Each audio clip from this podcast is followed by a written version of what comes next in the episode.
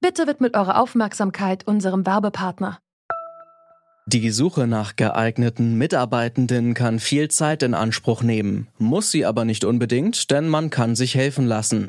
Zum Beispiel mit den Premium-Stellenanzeigen von Indeed, denn damit wird eure Stellenanzeige in der Suche sichtbarer und Bewerberinnen und Bewerber werden schneller auf euch aufmerksam. Indeed schenkt euch jetzt 75 Euro Startguthaben für eure Premium-Stellenanzeigen. Klickt dazu auf den Link in den Show Notes. Es gelten die AGB. Mein Vorsatz fürs neue Jahr ist es, neue Corona-freundliche Hobbys und Aktivitäten auszuprobieren. Zum Beispiel Rollerskating, das kann man draußen machen und äh, in kleinen Gruppen oder auch Pen and Paper mal auszuprobieren. Also ich habe keinen konkreten Vorsatz im neuen Jahr, aber ich versuche schon seit mehreren Jahren das Ziel zu erreichen, meine Zeit besser einzuteilen. Und ähm, äh, wenn so Vorgaben sind, dass nicht äh, ich am Ende immer so einen extremen Stress habe, also ich habe mir vorgenommen, im neuen Jahr auf jeden Fall mal das Rauchen runter zu regeln. Also mein Neujahrsvorsatz ist eher ein Motto, ähm, und zwar mehr Zeit, weniger Zeug. Und ähm, das klappt jetzt ganz gut, weil ich ähm, Resturlaub genommen habe aus dem vergangenen Jahr. Meine Pläne für 2022 sind, mich auf Fremdsprachen zu konzentrieren. Ich möchte mein schon existentes Spanisch ein bisschen weiter ausbauen und Chinesisch intensiv lernen. Unsere Redaktion, die hat sich einiges fürs neue Jahr vorgenommen und damit ist sie nicht allein. Für viele Menschen, gerade für jüngere Leute, gehören Neujahrsvorsätze fest zum Start ins neue Jahr dazu. Doch nach so ein paar Tagen oder spätestens nach ein paar Wochen verfliegt die anfängliche Motivation dann ganz oft wieder und die Vorsätze, die bleiben eben das, was sie sind, nur nette Ideen. Wie schaffen wir es also, Vorsätze tatsächlich umzusetzen? Darum geht's in der heutigen Folge. Mein Name ist Marie Einter und ich find's schön, dass ihr dabei seid bei der ersten Folge zurück zum Thema in diesem Jahr.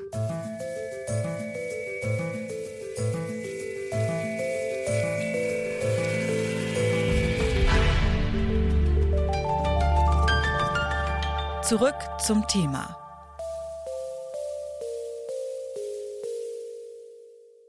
Neu ist die Idee mit den Neujahrsvorsätzen übrigens nicht. Schon die Römer, die haben dem Gott Janus zum Jahreswechsel Eide geschworen und Opfer dargebracht. Und im Mittelalter, da wurden daraus dann feste Rituale. Mit ganz viel Lärm und guten Vorsätzen wollte man böse Geister vertreiben oder sich zumindest mit ihnen gut stellen. Mit bösen Geistern haben unsere Neujahrsvorsätze heute nicht mehr so viel zu tun. Stattdessen nehmen wir uns jedes Jahr aufs Neue vor, zum Beispiel mehr Sport zu treiben oder uns bewusster und nachhaltiger zu verhalten und mehr Zeit mit der Familie zu verbringen. Das sind nämlich laut einer Umfrage der DAK die Top-Neujahrsvorsätze in diesem Jahr. Doch mit der Umsetzung tun sich viele eben ziemlich schwer. Es gibt aber jemanden, der weiß gut, wie man doch dran bleibt. Frank Wieber ist Verhaltenspsychologe und Gesundheitswissenschaftler an der Zürcher Hochschule für angewandte Wissenschaften und ich habe ihn gefragt, ob Krisenzeiten wie die Pandemie zum Beispiel uns dabei helfen, Vorsätze umzusetzen oder nicht.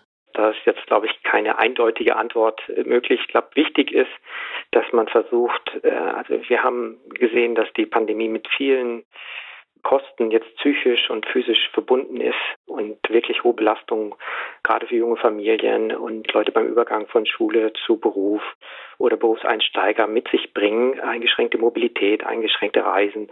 Und gerade da ist es dann wichtig, nicht nur auf die negativen Konsequenzen zu schauen, sondern auch schauen, wie kann man denn die Stärken ausbauen. Und da bietet diese Pandemie bei allem Verdruss doch auch Chancen, ja, dass man auf einmal nicht mehr so häufig ins Büro pendeln muss, sondern auch schauen kann, wie kann ich das Homeoffice optimal einbinden, welche Gruppensitzungen müssen in Person stattfinden, welche können auch online stattfinden und da dann vielleicht seine Work-Life-Balance ein bisschen besser auszupendeln.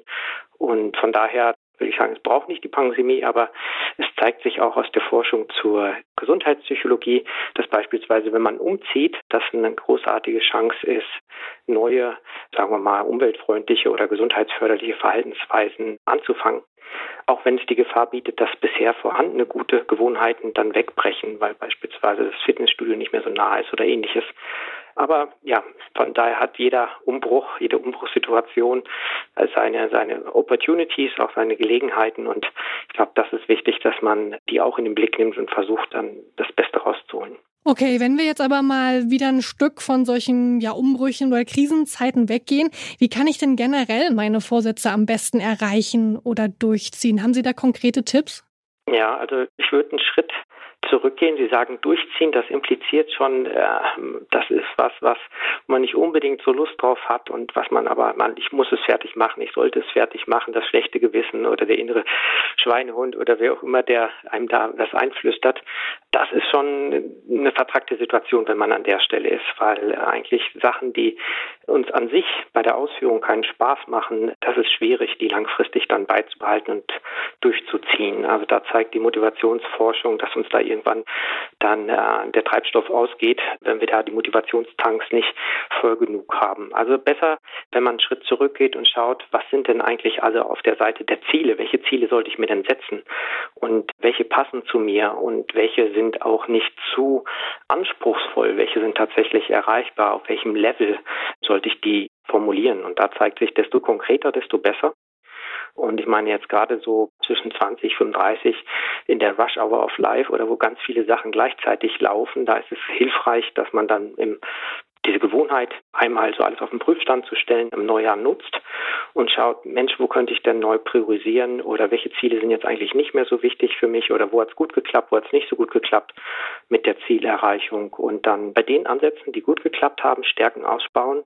Also was ist mir leicht gefallen, was konnte ich tatsächlich umsetzen und bei den Sachen, die nicht geklappt haben, auch nochmal überlegen, warum denn nicht? Könnte ich da irgendwie nochmal einen anderen Anlauf nehmen? Das sind Möglichkeiten, mit denen man dafür äh, Sorge tragen kann, dass dann diese Vorsätze nicht gleich so verpuffen, beziehungsweise dass man nicht das Gefühl hat, Mensch, das ist jetzt so eine lästige Pflicht und die muss ich jetzt wieder durchziehen und, und äh, dann klappt das wieder nicht und irgendwann verliert man dann den Glauben, dass das generell was bringt mit den Plänen, Zielen und Vorsätzen.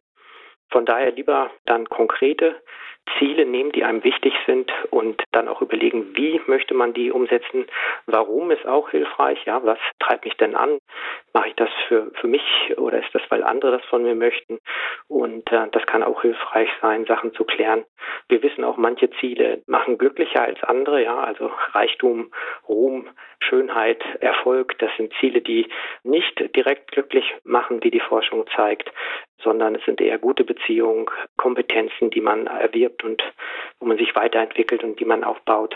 Sie haben schon so ein paar Punkte jetzt genannt, aber vielleicht können Sie mir noch mal zusammenfassen, woran scheitern denn die meisten Vorsätze? Ja, also ich meine, man hat die Ziele nicht spezifisch genug, sodass man überprüfen kann, bin ich jetzt da, nähere ich mich dem Ziel an oder nicht? Das ist im Sinne von so einem Selbstregulationsmodell, wo man sagt, äh, ich handle und danach überprüfe ich, bin ich mit meinem Ziel einen Schritt näher gekommen oder nicht?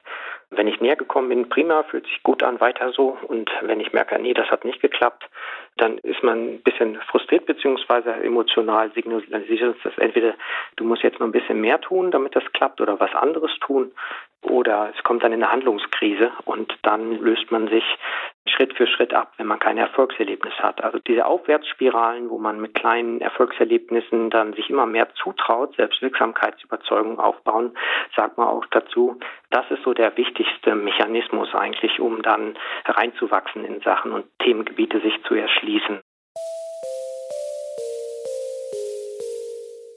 Wenn wir gute Vorsätze durchziehen wollen, dann ist es schon mal zum Scheitern verurteilt, sagt zumindest Frank Wieber. Denn wenn ich mir was vornehme, wofür ich nicht so richtig brenne, dann wird daraus auch langfristig nichts. Die Pandemiezeit, die macht es einerseits einfacher, neue Routinen zu etablieren.